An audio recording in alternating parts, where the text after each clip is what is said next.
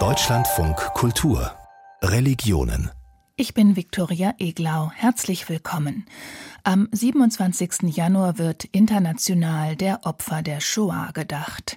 Am 27. Januar 1945 wurde das Vernichtungslager Auschwitz von sowjetischen Soldaten befreit und der Massenmord der Nationalsozialisten an Juden und anderen verfolgten Gruppen trat in seiner unfassbaren Grausamkeit offen zutage. In dieser Ausgabe von Religionen geht es unter anderem um die Rolle der Kirchen im Nationalsozialismus. Unter Katholiken und Protestanten gab es während der NS-Zeit Menschen, die sich mit den Opfern solidarisierten und ihnen halfen, und Menschen, die selbst drangsaliert, eingesperrt oder umgebracht wurden.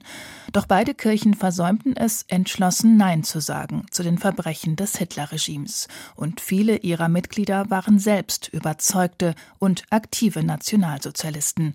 Das haben die Kirchen spät oder nur mangelhaft aufgearbeitet. Es hat zwar ein paar Schuldbekenntnisse gegeben, die blieben aber inhaltlich alle sehr, sehr allgemein und haben vor allem keinerlei Ansätze für eine kritische, sachliche Analyse der nicht selten ja eher unrühmlichen Rolle der Kirchen im Nationalsozialismus geboten. Eher noch wurden die Selbstdarstellungen als Opfer des NS-Regimes und Widerstandslegenden kultiviert sagt die evangelische Theologin Nora Andrea Schulze, die sich mit kirchlicher Zeitgeschichte beschäftigt. Über die Verstrickung großer Teile des protestantischen Milieus in den Nationalsozialismus spreche ich in einer knappen Viertelstunde mit dem Historiker Manfred Geilus. Wir hören außerdem eine ungewöhnliche Geschichte von Häftlingen im Konzentrationslager Esterwegen im Emsland, die dort 1943 eine Freimaurerloge gründeten. Und es geht darum, was nach 1945 aus Synagogen geworden ist, die von den Nazis nicht zerstört wurden. Vor 90 Jahren, am 30. Januar 1933, übernahmen die Nationalsozialisten in Deutschland die Macht. In den Kirchen begrüßten viele Hitlers Regierungsantritt. Besonders bei den Protestanten gab es zahlreiche NSDAP-Mitglieder und Sympathisanten des braunen Regimes. Mit dem gottlosen Staat, als den sie die Weimarer Republik sahen, waren sie nicht warm geworden. Und auch die katholische Kirche als Institution arrangierte arrangierte sich weitgehend mit Hitlers Staat. Michael Hollenbach über neue Erkenntnisse zum Verhältnis der Kirchen zum Nationalsozialismus. Es ist die bislang einzige umfassende Untersuchung über das Verhältnis der evangelischen Pfarrerschaft zum Nationalsozialismus. Der Kieler Historiker Helge Fabian Herz hat die Akten aller 729 Pastoren der Landeskirche Schleswig-Holstein zwischen 1933 und 1945 ausgewertet. Sein Befund nur vier von ihnen protestierten öffentlich gegen die neuen Machthaber. 80 Prozent der Pastoren gingen eindeutig konform mit dem Nationalsozialismus. NS-konform heißt, dass sich diese Pastoren eben in der NSDAP, in der SA und in anderen Organisationen politisch für den Nationalsozialismus einsetzten, dass sie sich auch kirchenpolitisch organisierten und für den Nationalsozialismus eintraten und dass sie nicht zuletzt auch im Rahmen des Pfarramtes, also von der Kanzel für den Nationalsozialismus ähm, warben. Und das, obwohl gerade Pastoren einen gewissen Handlungsspielraum hatten, weil eben die Kirchen im Nationalsozialismus doch einen gewissen Schutzraum boten, der eben abweichendes Verhalten auch ermöglicht hätte. Helge Fabian Herz bezeichnet die evangelische Kirche im Norden als eine der Säulen des Nationalsozialismus. Die große Schnittmenge zwischen Pfarrerschaft und Nationalsozialisten sieht der Historiker im Antikommunismus, im Nationalismus und in der Judenfeindschaft. Auch und gerade die Pfarrer der bekennenden Kirche, die sich eigentlich gegen die Einflussnahme der Nationalsozialisten auf kirchliche Belange wehrten, waren zum Teil glühende Anhänger Hitlers. Wahrung der kirchlichen Autonomie bedeutet eben, Kirche muss Kirche bleiben aber trotzdem waren die meisten eben überzeugte äh, Anhänger des Nationalsozialismus und traten auch aktiv äh, für den Nationalsozialismus ein. In Schleswig-Holstein beispielsweise stellte die bekennende Kirche die größte Fraktion an SA-Pastoren. Und SA-Pfarrer, das bedeutete keineswegs, dass man sich nur verbal für die Nazis einsetzte. Nicht zuletzt muss man hier sicherlich auch erwähnen, dass einige Pastoren bereits vor 1933 als SA-Männer sogenannte Saalschlachten schlugen, also eben ja, sich wirklich handgreiflich für den Nationalsozialismus einsetzten, auch auf der Straße, ähm, wobei es dann oftmals eben ohne Blutvergießen auch nicht ausging. Die Studie von Helge Fabian Herz kann man sicherlich nicht eins zu eins auf alle evangelischen Landeskirchen übertragen, aber sie zeigt die große Nähe zwischen den Protestanten und der NSDAP. Etwas anders sah es bei den Katholiken aus. So gibt es 1932 durchaus eine Korrelation zwischen sehr katholischen Regionen und einem unterdurchschnittlichen Abschneiden der NSDAP bei den Wahlen. In protestantisch geprägten Gegenden dagegen schnitt die NSDAP überproportional gut ab. 95 Prozent der im KZ Dachau inhaftierten Geistlichen waren katholisch, darunter sehr viele polnische Priester. Dennoch arrangierten sich auch die meisten katholischen Bischöfe mit dem Regime. Allen voran Adolf Bertram. Seit Ende des Ersten Weltkrieges bestimmte der Kardinal 26 Jahre lang, also auch während der Zeit des Nationalsozialismus, als Vorsitzender der Bischofskonferenz die katholische Kirchenpolitik in Deutschland. Während der nationalsozialistischen Diktatur setzte er klare Akzente. Es ging ihm darum, die vitalen Interessen der katholischen Kirche, das schreibt er immer wieder, zu schützen. Und was ist das? Aufrechterhaltung der kirchlichen Institution, um Seelsorge zu gewährleisten. Erläutert Bertram Biograf Sascha Hinkel. Dass die Juden, so die heutige Sichtweise der Kirchen, eigentlich Geschwister im Glauben sind, das sah Bertram anders. Eine Intervention gegen den geplanten Boykott jüdischer Geschäfte 1933 lehnte Bertram ab. Denn ein katholischer Bischof ist für wen zuständig? Für seine Katholiken. Der ist nicht für Juden zuständig. Die Juden können für sich selbst sorgen. Jüdische Institutionen sind für die Juden zuständig. Das sagt er im Prinzip schon 33 und das führt er fort bis 1945. Adolf Bertram war ein Mann der stillen Diplomatie. Er sah, dass die nationalsozialistischen Repressionen auch gegen die Katholiken immer stärker wurden, aber er setzte auf die Eingabepolitik. Höfliche Schreiben an das Kirchenministerium, später auch an Hitler persönlich, bleiben aber ohne jeglichen Erfolg. Öffentlich wahrnehmbar war dagegen sein im Namen der Deutschen Bischofskonferenz verfasster Glückwunsch an Hitler zu dessen Geburtstag am 20. April 1940. Es geschieht das mit den heißen Gebeten, die die Katholiken Deutschlands am 20. April an den Altären für Volk, Heer und Vaterland, für Staat und Führer zum Himmel senden. Von wenigen Ausnahmen abgesehen wagten beide Kirchen bis zum Schluss nicht den offenen und öffentlichen Protest gegen den Nationalsozialismus. Und nach 1945 versuchte man das Thema unter den Teppich zu kehren. Es hat zwar ein paar Schuldbekenntnisse gegeben, das bekannteste ist die Stuttgarter Schulderklärung, die blieben aber inhaltlich alle sehr, sehr allgemein und haben vor allem keinerlei Ansätze für eine kritische, sachliche Analyse der nicht selten ja eher unrühmlichen Rolle der Kirchen äh, im Nationalsozialismus geboten. Eher noch wurden die Selbstdarstellungen als Opfer des NS-Regimes und Widerstandslegenden kultiviert. Nora Andrea Schulze hat eine Biografie über Hans Meiser verfasst, Bischof der Bayerischen Landeskirche von 1933 bis 55. Nach 1945 blickten die Kirchenleiter sehr gnädig auf jene Pastoren, die tief in den Nationalsozialismus verstrickt waren. Am Anfang haben die Besatzungsmächte noch gemeint, dass sie die Entnazifizierung der Pfarrer den Kirchen selbst überlassen können. Das hat sich allerdings ganz schnell als Fehleinschätzung herausgestellt, denn die Kirchenleitungen waren eben nicht bereit, die Pfarrerschaft nach denselben Kriterien zu säubern, die die Besatzungsmächte bei der Entnazifizierung der sonstigen Bevölkerung angelegt haben. Nur wenige Pfarrer wurden in den Ruhestand geschickt, die meisten belasteten Pastoren versetzte man höchstens in eine andere Gemeinde. Stattdessen engagierten sich Kirchenobere, wie der Kirchenpräsident der Pfälzischen Kirche Hans Stempel, für verurteilte Kriegsverbrecher. Das galt auch für den bayerischen Bischof. Dabei meinten Meiser und seine kirchlichen Kollegen in der Leitung der EKD zwar für Recht und Gerechtigkeit einzutreten, hatten aber offenbar überhaupt kein Bewusstsein dafür, dass sie mit ihrem Engagement die NS-Verbrechen marginalisiert haben und auch noch einseitig Partei für NS-Täter ergriffen haben, anstatt, wie man es heute erwarten würde, für die Opfer des Nationalsozialismus einzustehen.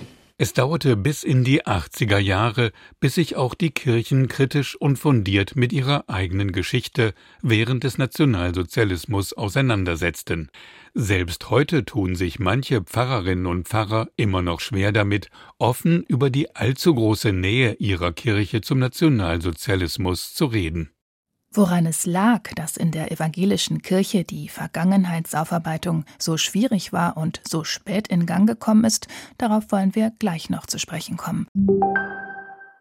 Wie evangelische Pfarrer, die von der Kanzel herab für den Nationalsozialismus warben, ihren christlichen Glauben mit dem Glauben an Hitler verbunden haben, das kann jetzt der Historiker Manfred Geilus erklären. Er ist außerplanmäßiger Professor an der Technischen Universität Berlin und beschäftigt sich seit Jahren mit Religion in der Nazizeit. Sein neues Buch, das Ende Januar erscheint, heißt Im Bann des Nationalsozialismus, das protestantische Deutsche Berlin im Dritten Reich.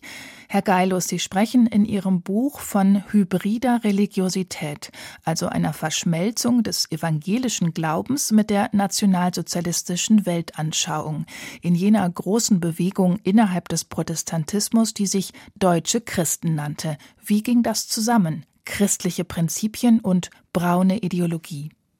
Das ging erstaunlich gut zusammen. Heute wundert man sich darüber, aber damals war das für viele Pfarrer und auch für das Kirchenvolk ziemlich plausibel. Äh, man war von der Tradition her christlich geprägt, evangelisch, aber man war gleichzeitig sehr begeistert für die nationalsozialistische Bewegung. Das wurde im Kopf sozusagen zusammengefügt zu einer völkischen Theologie. Man war oder blieb christlich, man war aber gleichzeitig begeistert von Hitler, von der Dynamik, von der Kraft der Hitlerbewegung, der NSDAP und man versprach sich von einer Machtübernahme der NSDAP auch einen Aufschwung des Glaubens, einen Aufschwung für Kirche und Christentum. Die Vereinigung von Hakenkreuz und christlichem Kreuz, die gab es in der NS-Zeit ja in großen Teilen des deutschen Protestantismus. Warum haben Sie sich in Ihrer Untersuchung auf die Hauptstadt, auf Berlin konzentriert? Berlin gibt für das Thema sehr viel her. Es war eine Millionenstadt 1933 an die vier Millionen, davon drei Millionen äh, Protestanten. Und die Konflikte konzentrierten sich hier in der Hauptstadt. Es gab hier also schon früh eine starke Massenbewegung der deutschen Christen, die praktisch 1933 von unten her die Kirche eroberte. Und zeitverzögert bildete sich dann eine kirchliche Opposition, die bekennende Kirche. Nirgendwo anders wurden die Auseinandersetzungen so verbissen, so heftig geführt wie in Berlin. Und man kann hier wie im Brennglas die Konflikte in der Kirche und die Konflikte mit dem NS-Regime studieren. Ich bin in Ihrem Buch hängen geblieben an einem Begriff kirchliche Selbstnazifizierung. Das heißt, die evangelische Kirche wurde nicht von oben nazifiziert, vom NS-Staat, sondern von ihren Mitgliedern, von ihren Pfarrern. Ja, so sieht es aus. Eine maßgebliche Rolle spielen evangelische Pfarrer. Eben schon vor 33, sagen wir mal im Zeitraum 1930 bis 33, orientieren sich immer mehr Pfarrer von der Deutsch-Nationalen Volkspartei auf die NSDAP um und schließen sich der NSDAP an. Es gibt da Bekenntnisse von einigen Berliner Pfarrern. Das sind glühende Bekenntnisse zum Nationalsozialismus als evangelische Christen. Und das hatte Ausstrahlung. Und 1933 erfolgt dann ein massenhafter Übertritt zur NSDAP.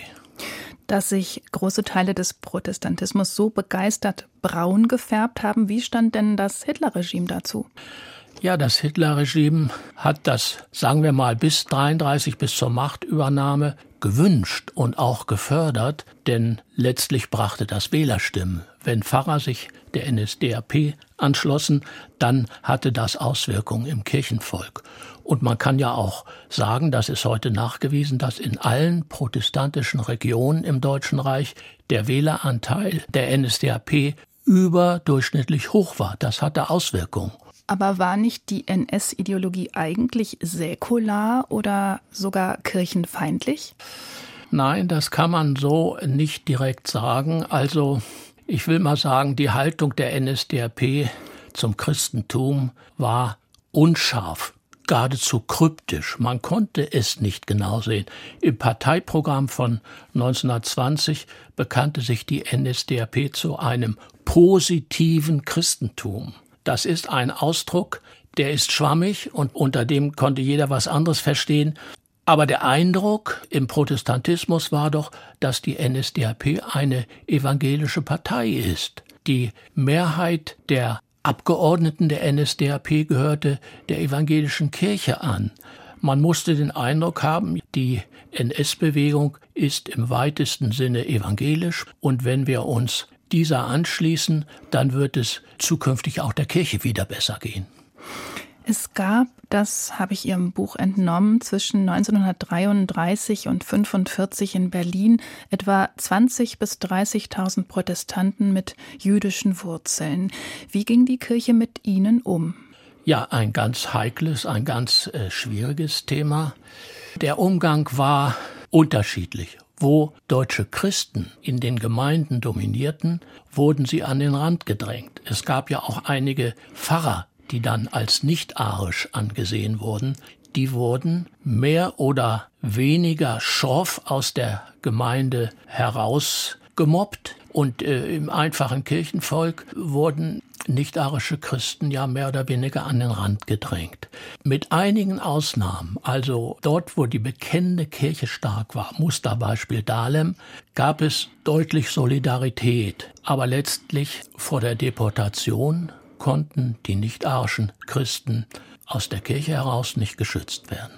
Sie haben einer Protestantin ein eigenes Kapitel gewidmet, die der bekennenden Kirche nahestand, Elisabeth Schmitz, die das Schicksal der verfolgten Juden wirklich konsequent angeprangert hat, aber weniger bekannt ist als etwa die mutigen Pastoren Martin Niemöller und ja. Dietrich Bonhoeffer. Wer war Elisabeth Schmitz? Ja, eine großartige Frau im Dritten Reich. Ich nenne sie eine protestierende Protestantin, weil sie wirklich protestierte gegen die Vorgänge. Generell äh, politisch was geschah, aber äh, sie protestiert auch gegen das kirchliche Verhalten, gegen das weitgehende Schweigen der Kirche. Elisabeth Schmitz unterrichtete an einem Gymnasium. Sie war auch eine theologisch sehr bewanderte Frau. Sie leistete persönlich Hilfe und Solidarität für verfolgte nicht-arische Christen. Sie schrieb 1935 anonym eine Denkschrift zur Lage der deutschen Nicht-Arier. Es gibt keine andere Schrift, die ich kenne, die so deutlich die Probleme angesprochen hat, die das NS-Regime anprangerte und die auch die Kirche zu Taten aufrief, wie diese Denkschrift. Die bekennende Kirche als Institution hatte nicht den Mut, diese Denkschrift aufzugreifen und entsprechend zu handeln. In Ihrem Buch wird deutlich, dass die evangelische Kirche in Berlin ausgesprochen lange gebraucht hat, um sich mit ihrer Verstrickung in den Nationalsozialismus auseinanderzusetzen. Man muss sagen, in der Nachkriegszeit, die Schatten der Hitlerzeit waren sehr, sehr lang. Viele Jahrzehnte geschah keine kritische Aufarbeitung über das kirchliche Verhalten im Dritten Reich. Es gab sogar eine Art Verschweigegemeinschaft. Es waren ja viele Pfarrer wieder im Amt oder noch im Amt, die die Zeit des Dritten Reiches miterlebt hatten. Die Aufarbeitung kommt spät in Gang und sie kommt großenteils von außerhalb in Gang, also von den Universitäten aus der Geschichtswissenschaft oder anderen Disziplinen und erst langsam und spät dann auch innerkirchlich durch engagierte Pfarrerinnen und Pfarrer. Und was ist noch zu tun Ihrer Ansicht nach? Ja, es ist viel zu tun. Also das Thema ist unerschöpflich.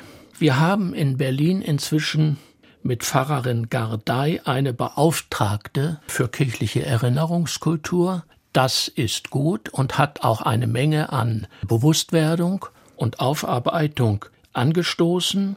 Ich möchte auch sagen, dass die Zeit, wo Wolfgang Kuber Bischof in Berlin war, seit 1994 auch neue Impulse gebracht hatte. Wolfgang Kuber hielt im November 2002 eine Bußtagspredigt, in der das Fehlverhalten und die Versäumnisse der Kirche, auch der bekennenden Kirche, deutlich angesprochen wurden.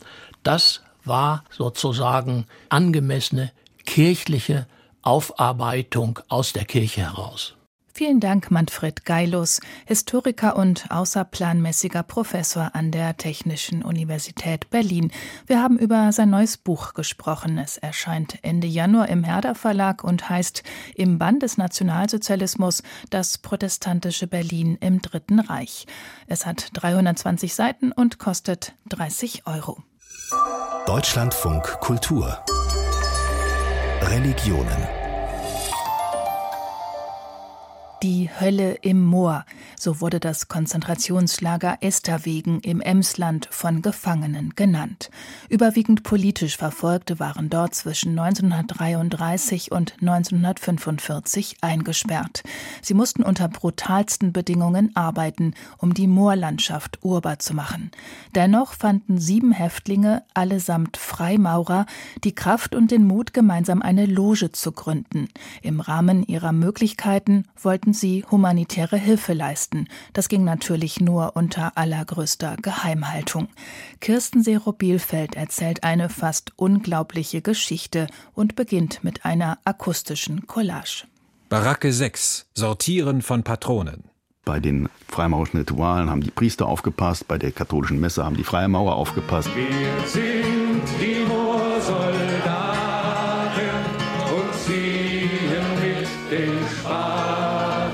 Tagesration lag bei 1000 Kalorien. Es gibt hier keine Kranken, es gibt nur Gesunde oder Tote.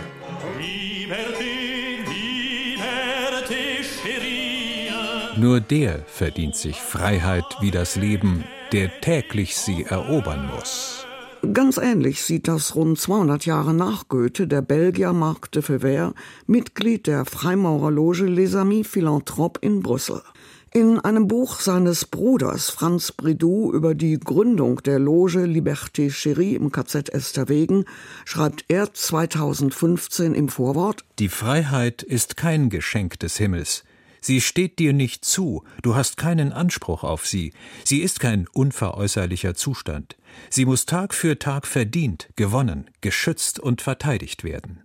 Mit diesen Worten erinnert de Fever an den Mut von sieben Logenbrüdern, die 1943 um dieser Freiheit willen ihr Leben aufs Spiel setzten. Unter den Bedingungen eines Konzentrationslagers, also Sie müssen sich das ja vorstellen, Sie haben ja nicht legitime Machtanwendung einer demokratisch gewählten Regierung, äh, die Sie ins Gefängnis steckt, sondern es war ja illegitime Gewaltanwendung. Norbert Mülleneisen ist Mitglied in der Kölner Freimaurerloge Wehr Sacrum und hat sich seit Jahren mit dieser ungewöhnlichen Geschichte befasst. Wir sind die Moorsoldaten.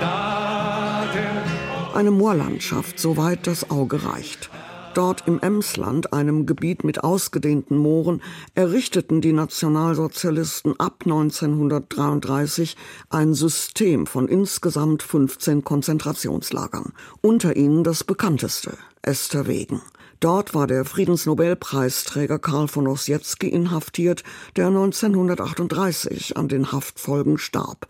Und dort entstand auch das berühmte Lied von den Moorsoldaten. Also diese KZs sind ja sehr früh entstanden. Esterwegen war das zweitgrößte Konzentrationslager und zu Beginn halt eben der NS-Zeit waren da politische Gefangene inhaftiert und auch Homosexuelle. Und die wurden dort zum Teil halt eben durch Arbeit, durch Aushungern, aber auch durch Folter gequält und und in den Tod getrieben.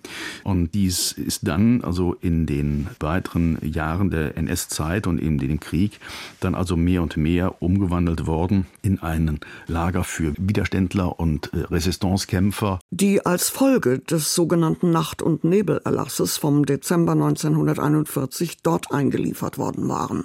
Dabei handelte es sich um Widerstandskämpfer aus von Deutschen besetzten Ländern, die heimlich abgeurteilt, nach Deutschland verschleppt und dort in Konzentrationslager gesperrt worden waren. Und dann hat man sie in diesen sogenannten Nacht- und Nebelaktionen strikt vermieden, dass die Angehörigen irgendeine Information erhalten. Und diese Brüder, die haben sich zufällig dort getroffen. Einige kannten sich von früher, weil sie in der gleichen Loge waren. Die in Esterwegen inhaftierten Freimaurer waren ein bunt zusammengewürfeltes gewürfeltes Grüppchen. Da war Paul Anson, ein Friedensrichter aus der Gegend von Lüttich, Dr. Franz Rocher, ein Apotheker und Universitätsdozent aus Saint-Gilles, ein deutsch-schweizerischer Pharmavertreter und dann gab es einen Studienrat, äh, Amadé Miglot, der war halt eben auch verhaftet worden, er dem Widerstand angehörte. Und es gab einen ehemaligen Oberst der belgischen Armee, Jean de Schreiber, der war Kabinettschef im Verteidigungsministerium gewesen und äh, war dann halt eben wegen Spionage und Waffenbesitz festgenommen worden. Und es gab Luc Sommerhausen, der war Journalist und es war einer der wenigen, die überlebt haben. Die haben dann später davon berichtet. Die Lebensbedingungen in Esterwegen waren unmenschlich. Hunger, Folter, Hinrichtungen, katastrophale hygienische Verhältnisse und schwerste Arbeitseinsätze. Von einem Aufseher ist diese Aussage überliefert. Hier gibt es keine Kranken, es gibt nur Gesunde oder Tote. Kranke sind der Gesellschaft nicht nützlich.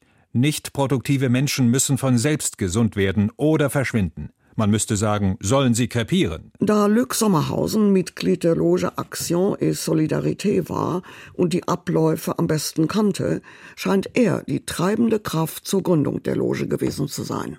Ein zusätzliches Wagnis, denn bereits 1935 war die Freimaurerei von den Nationalsozialisten verboten worden. Die Logengründung geschah dann auch unter strengster Geheimhaltung. In der Baracke 6 am Tisch 3.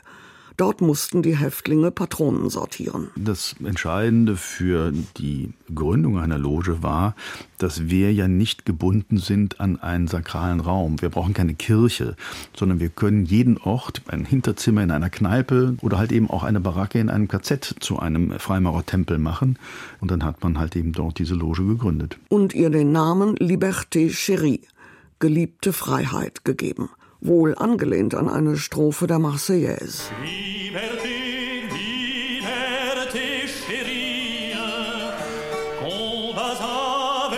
Unter den Bedingungen eines Konzentrationslagers hat ja dieser Titel noch eine ganz besondere Bedeutung.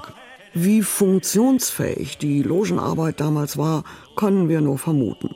Genaue Aufzeichnungen darüber sind verloren gegangen. Es gab, so Norbert Mülleneisen, Gesprächskreise, in denen Themen wie Freiheit, Toleranz und Brüderlichkeit diskutiert wurden.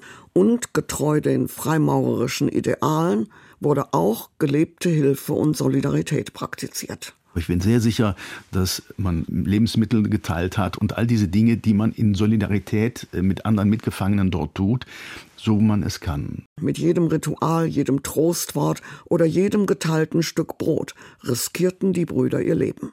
Beschützt wurden ihre Zusammenkünfte von einem Grüppchen katholischer Priester, die damit ebenfalls ihr Leben aufs Spiel setzten. Ein außergewöhnliches Miteinander von Freimaurern und Katholiken. Denn die Haltung der katholischen Kirche zur Freimaurerei war durch Feindseligkeit, Konflikte und Ablehnung geprägt. Seit dem 18. Jahrhundert hatten Päpste, etwa Leo XIII., die Freimaurer als Geheimbündler, Heretiker und Feinde des Glaubens gebrandmarkt. Loge und Altar für die Kirche undenkbar. Es gibt also eine Bulle von Papst Leo, der schon sehr früh die Freimaurerei für ja, eine Pseudokirche erklärt hat. Völliger Blödsinn. Aber man fühlte sich halt eben bedrängt und man hat dann also äh, die Freimaurer exkommuniziert. Und das ist leider auch unter Platzinger noch weitergeführt worden. Der hatte als Präfekt der Glaubenskongregation noch 1983 bündig formuliert. Ein Katholik kann nicht Freimaurer sein. Eine Aussage, die er offenbar auch nie revidiert hat.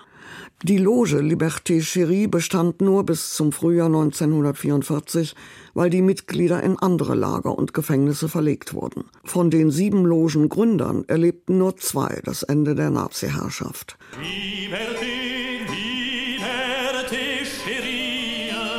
In den Worten eines heutigen Freimaurers war die Loge Liberté Chérie ein Licht der Freimaurerei in tiefster Finsternis. Von der ungewöhnlichen Freimaurergemeinschaft im KZ Esterwegen existieren keine Bilder. In den belgischen Registern wird Liberté Chérie heute als ruhende Loge geführt. In den Jahrzehnten vor Hitlers Machtergreifung florierte in Deutschland das jüdische Leben. Vielerorts gab es Orte für Gebet und Begegnung.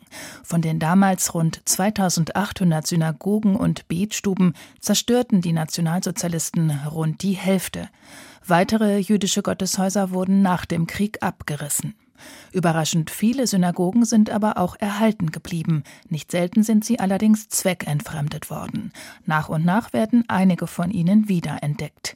Melina Reinecke berichtet an zwei Beispielen von Geschichte und Gegenwart jüdischer Gotteshäuser. Und da wir diesen Beitrag wiederholen, beginnt er in einer wärmeren Jahreszeit. Es ist ein ganz normaler Sommerabend im Westberlin der 1960er Jahre. Der Kinofilm im Adria ist gerade zu Ende. Vor einer Eisdiele am Marktplatz in Steglitz reihen sich Studentinnen mit ihren Begleitungen. Das Eis schmeckt, doch eines kommt den jungen Leuten komisch vor. Das Gebäude der Eisdiele sieht völlig heruntergekommen und verdreckt aus. Irgendwann geht der Berliner Geschichtsstudent Dieter Fitterling der Sache nach und entdeckt über dem Seiteneingang zwei eingravierte Tafeln mit den zehn Geboten in hebräischen Buchstaben. Sofort ahnt er es. Das Gebäude, das sie seit Jahren als Eisdiele kannten, war früher eine Synagoge. Er recherchierte weiter, forschte nach den Menschen, die hier lebten. So erzählte seine spätere Frau, Jael Botsch-Witterling. Dann hat er irgendwann die These erstellt, dass Menschen nicht Opfer sind, sondern zu Opfer werden und zuvor auch noch ein Leben hatten. Und dann fing er an mit einem unheimlichen Fleiß, unvorstellbarem Fleiß, die ähm, Adressbücher zu studieren, um von Jahr zu Jahr zu gucken, wo eine jüdische Adresse landet. Und da hat er sozusagen meinetwegen 1924 angefangen und hat geguckt, wann tritt der nochmal auf, wann nochmal, wann nochmal, wann nicht mehr. Und dadurch hat er dann entdeckt, was für Leben die Leute oftmals hatten, zum Beispiel die Witwe äh, Wolfenstein. Mitte des 19. Jahrhunderts hatte sich die Kauffrau Taube Wolfenstein vor den damaligen Toren der Stadt niedergelassen. 1897 baute ihr Sohn für den religiösen Verein jüdischer Glaubensgenossen zu Steglitz auf dem Familiengrundstück eine Synagoge. Die Gemeinde zählte Anfang der 1930er Jahre 4000 Mitglieder. Wenige Jahre später war das Gebäude verwüstet und geplündert, das Grundstück zwangsverkauft, Familie Wolfenstein emigriert. Geschichten wie diese ereigneten sich überall in Deutschland. Von den rund 2800 Synagogen, die es vor 1938 im Land gab, wurde etwa die Hälfte in der Reichspogromnacht abgebrannt. Wenn die Synagogen verschont blieben, dann nur um die umliegenden Gebäude zu schützen. Viele Synagogen wurden anschließend zwangsverkauft, später zweckentfremdet, oftmals zugebaut und dann vergessen. Denn wer hätte sich erinnern können? Nach dem Krieg gab es ja in vielen Städten überhaupt keine jüdische Bevölkerung mehr. Zudem könne man jüdische Gotteshäuser von außen nicht unbedingt als solche erkennen, anders als etwa eine Kirche am Kirchturm oder eine Moschee am Minarett, erklärt die Religionswissenschaftlerin Anke Josten Pruschke. Und drittens seien es ja auch durch die sogenannten Arisierungsmaßnahmen der Nazis, also durch den Zwangsverkauf, faktisch gar keine jüdischen Gebäude mehr gewesen. Josten Pruschke ist Vorsitzende des Fördervereins der Synagoge Mainz-Weisenau. Die jüdische Gemeinde musste das Gebäude 1939 für einen festgesetzten Preis von 350 Reichsmark an einen katholischen Bauern abtreten. Der verwendete das Gebäude zunächst als Hühnerstall, bis es an zwei Schwestern vom katholischen Orden der Vinzentinerinnen überging. Und die haben das als Müllabladeplatz benutzt. Und das Schreckliche ist im Grunde genommen, die Vinzentinerinnen mussten gewusst haben, um was es sich bei dem Gebäude handelt. Also wie man das Gebäude betritt, ist alles klar. Man sieht die hebräischen Schriftzeichen, man sieht den Toraschrein und das Gestühl. Also man ist vollkommen klar, dass sich hierbei um eine religiöse Stätte handelt. Nachdem der Heimatforscher Max Brückner 1978 die verwahrloste Synagoge wiederentdeckt hatte, entschlossen sich die Erbinnen, Grundstück und Bau der Stadt Weisenau zu schenken.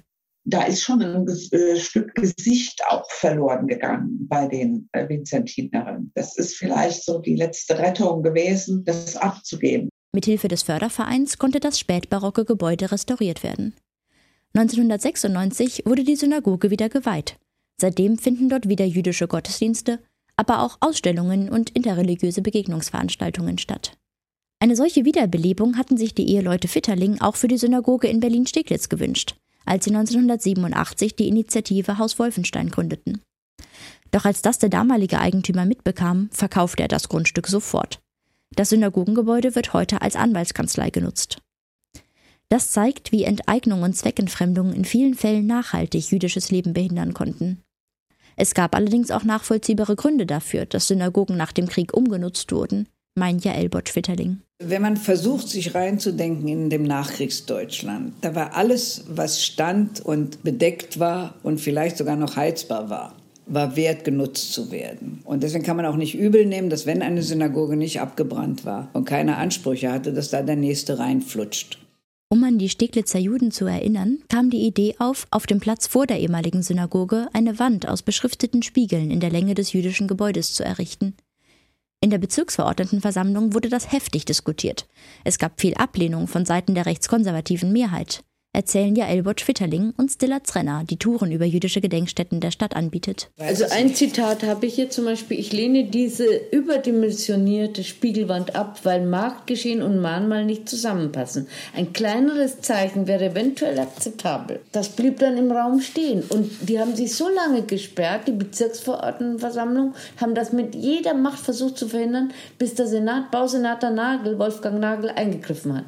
Und es war erstmalig in der Geschichte Berlin Berlins, dass der Senat in ein bezirkspolitisches Geschehen eingreift. An sich gezogen, Chefsache. An sich und da konnten sie nichts machen.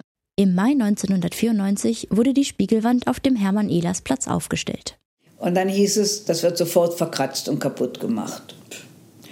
Und daraufhin haben die Architekten gesagt, wir haben uns erkundigt, wenn jemand sich selber sieht, kann er nichts zerkratzen. Mhm. Und das scheint sich in 20 Jahren bewährt zu haben. Wenn Stilla Trenner mit Interessierten das Denkmal besichtigt, macht sie sie am Ende auf eine rechteckige Fläche auf der Spiegelwand zwischen all den Namen von Steglitzer Juden aufmerksam. Darauf steht Und heute? Und heute gibt es in Deutschland gut 130 Synagogen und Gebetsräume, die als solche genutzt werden, aber auch Hunderte, die zweckentfremdet wurden oder verfallen und noch darauf warten, dem Vergessen entrissen zu werden. Sie hörten einen Podcast von Deutschlandfunk Kultur.